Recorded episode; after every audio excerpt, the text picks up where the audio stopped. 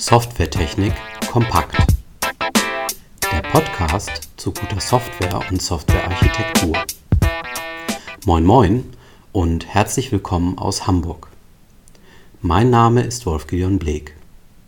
In dieser Reihe möchte ich in loser Folge auf Themen der Softwaretechnik eingehen, die für gute Software, Softwarearchitektur und gutes Vorgehen wesentlich sind.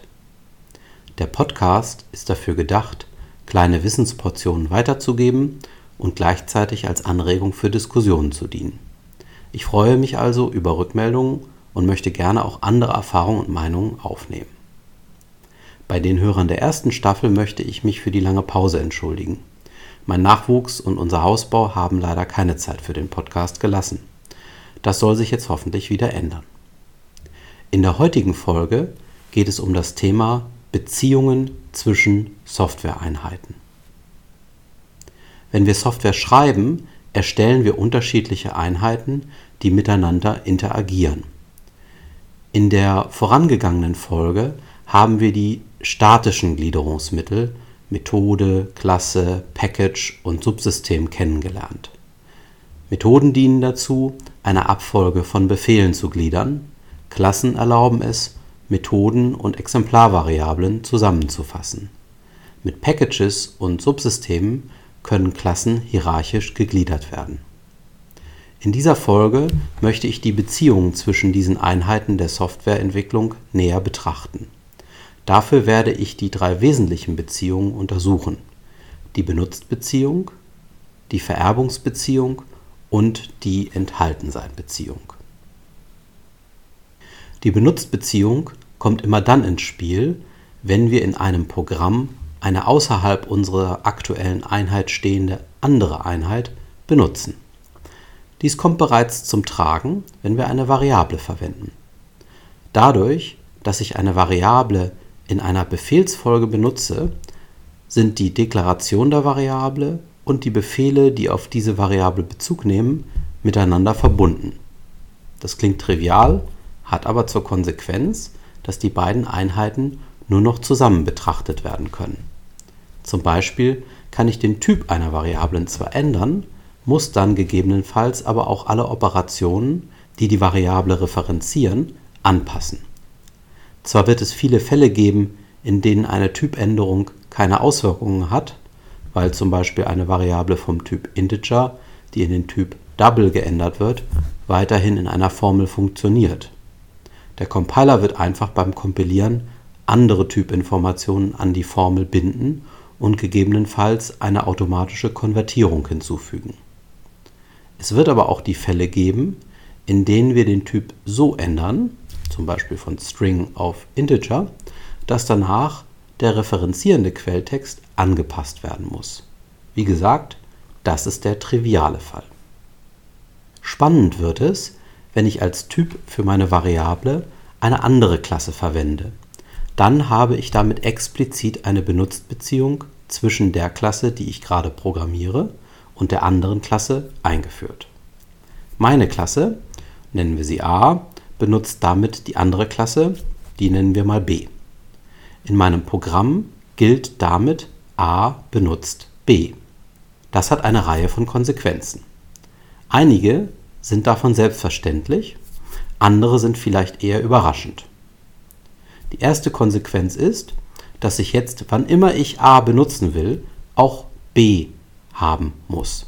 Beispielsweise kann B aus einer öffentlichen Bibliothek sein, zum Beispiel aus Java Util, und A aus meiner Implementierung einer Finanzbuchhaltung. Dann funktioniert meine Finanzbuchhaltung nur, wenn diese öffentliche Bibliothek vorhanden ist. Ich muss demnach B mit ausliefern oder zumindest dafür sorgen, dass B zur Ausführungszeit verfügbar ist. Die zweite Konsequenz ist, dass ich A nur noch testen kann, wenn ich B zur Verfügung habe. Allerdings werde ich im Idealfall versuchen, mich von B unabhängig zu machen, um beim Testen keine Nebenwirkungen von B zu spüren. Das wäre wichtig, wenn ich B extern eingekauft habe und es mir zum Beispiel spezielle Steuerberechnungen abnimmt. Dann würde ich in einem Test mit Hilfe eines Platzhalters vorgeben, was rauskommen soll um den Test nicht zu beeinflussen. Und die dritte Konsequenz ist, dass jede Änderung an der Schnittstelle von b Auswirkungen auf a haben kann. Das heißt, beispielsweise hat jede Methode, bei der Parameter entfernt oder hinzugefügt werden, Auswirkungen auf unseren Quelltext von a. Ich muss also Änderungen, die der externe Anbieter an seiner Bibliothek an der Schnittstelle macht, nachvollziehen, um auf neue Versionen umsteigen zu können. Wir sehen, dass das einfache Benutzen einer Klasse drei Konsequenzen mit sich zieht. Natürlich gibt es in realistischer Software mehr als nur eine Benutzbeziehung. In solcher Software sind Hunderte oder Tausende von Benutzbeziehungen implementiert. Benutzung findet immer dann statt, wenn ich eine Variable deklariere und dafür einen externen Typ verwende. Dies trifft für lokale Variablen, Übergabeparameter, Klassenvariablen und Klassenkonstanten zu. Als Faustregel können wir sagen, dass wann immer wir einen anderen Klassennamen zur Deklaration hinzuziehen, eine Benutzung stattfindet. Tückisch wird die Benutzbeziehung, sobald wir Ketten dieser Beziehung antreffen. Diese entstehen, wenn a die Klasse b benutzt, b die Klasse c und so weiter. In diesem Fall ist es nicht einfach zu überblicken, welche Klassen alles an etwas beteiligt sind.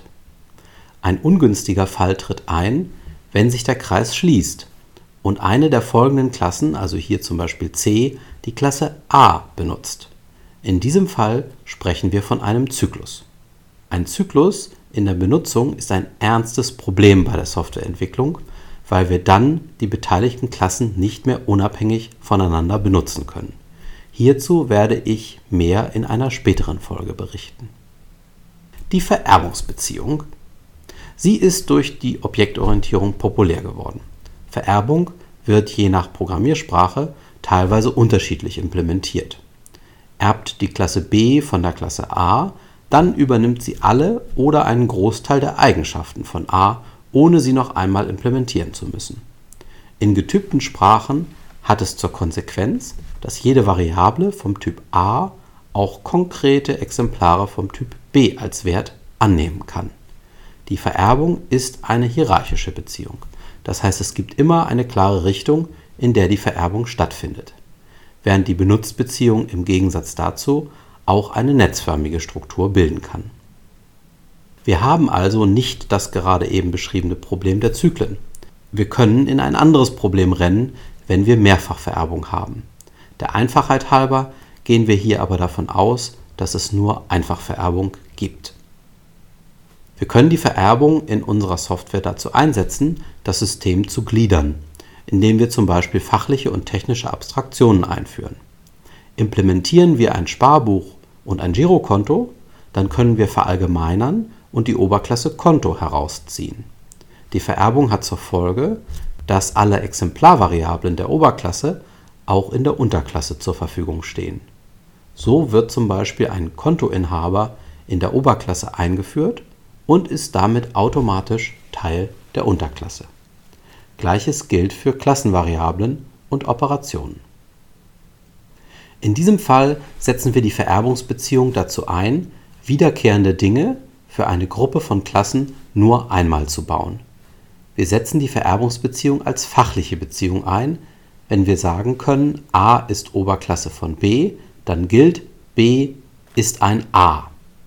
In vielen Fällen wird Vererbung auch als technische Beziehung eingesetzt, wenn schlicht die Wiederverwendung der Implementierung gewünscht ist.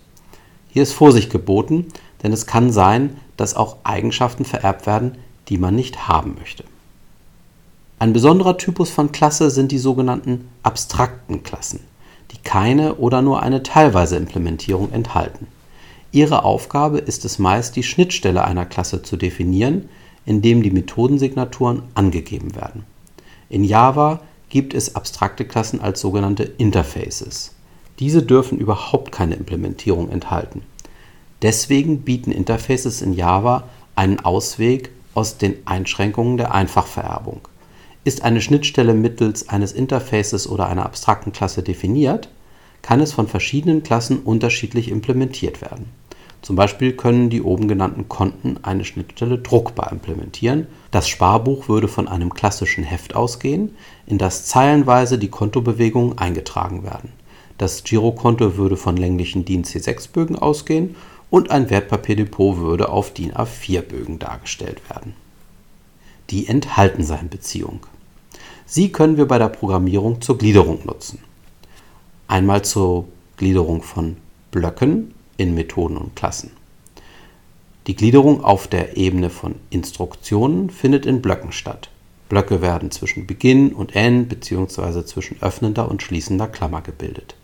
Typische Blöcke sind der Rumpf einer Methode oder die Fälle wahr und falsch eines if-Statements.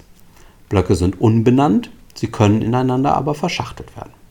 Dann kann man das nehmen für Methoden in einer Klasse. Methoden werden im Kontext einer Klasse definiert. Das heißt, jede Methode ist ein benannter Block, der über den Namensraum einer Klasse erreicht werden kann. Anonyme Methoden können in einigen Programmiersprachen verwendet werden, wenn diese als Parameter übergeben werden sollen. Dann gibt es Klassen in Klassen. Klassen selbst können auch innerhalb von Klassen definiert werden. Diese heißen Inner Classes. Diese Definition bietet sich an, wenn die Klasse nur im Kontext einer anderen Klasse sinnvoll ist. Diese Möglichkeit wird zum Beispiel dafür verwendet, Hilfsklassen zu bauen, die direkten Bezug auf die umgebenden Klassen haben und ohne diese nicht nutzbar sind.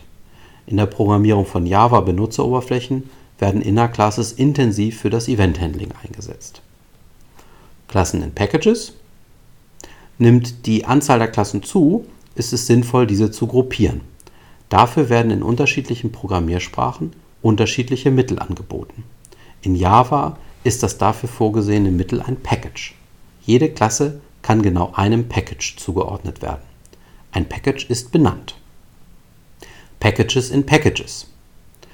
Unterhalb eines Packages können weitere Packages definiert werden, sodass eine hierarchische Struktur entsteht.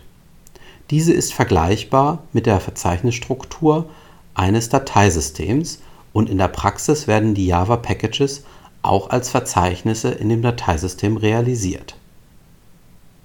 Trennung von Abstraktion und Implementationsvarianten. Die hier beschriebenen Gliederungsmittel machen sich einige Teams zunutze, indem sie Konventionen aufgestellt haben, nach denen in einem Package selbst immer nur die Interfaces zu finden sind. Erst in einem Unterpackage, das zum Beispiel Impl heißt, werden die konkreten Implementierungen abgelegt. Haben wir beispielsweise in unserem Projekt eine Reihe von Services gebaut, werden wir für diese im Package Services nur die Interfaces ablegen. Im Unterpackage Impl gibt es dann für jeden Service mindestens eine Implementierung.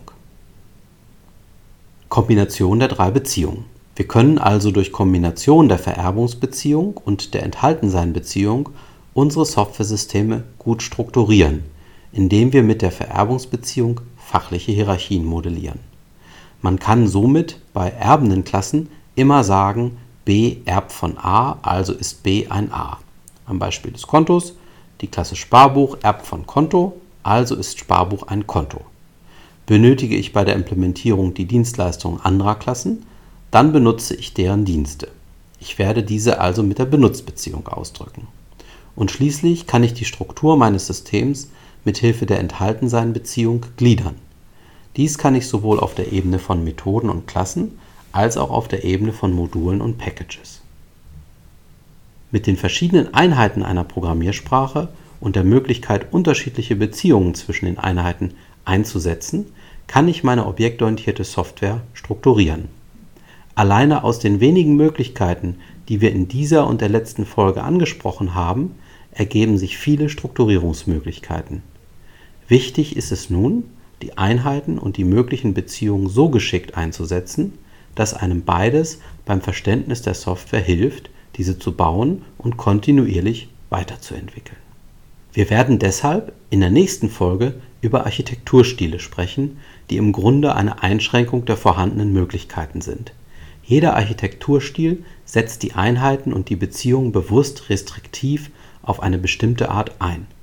Aber dazu mehr in der kommenden Folge. Soweit zu diesem Thema. Soweit zu diesem Thema. Ich hoffe, Ihnen hat der Beitrag Anregung gegeben und vielleicht haben Sie schon in naher Zukunft die Möglichkeit, etwas davon auszuprobieren oder umzusetzen. Dieser Podcast wurde nicht zuletzt möglich gemacht durch die Unterstützung meines Arbeitgebers der Blukarat AG.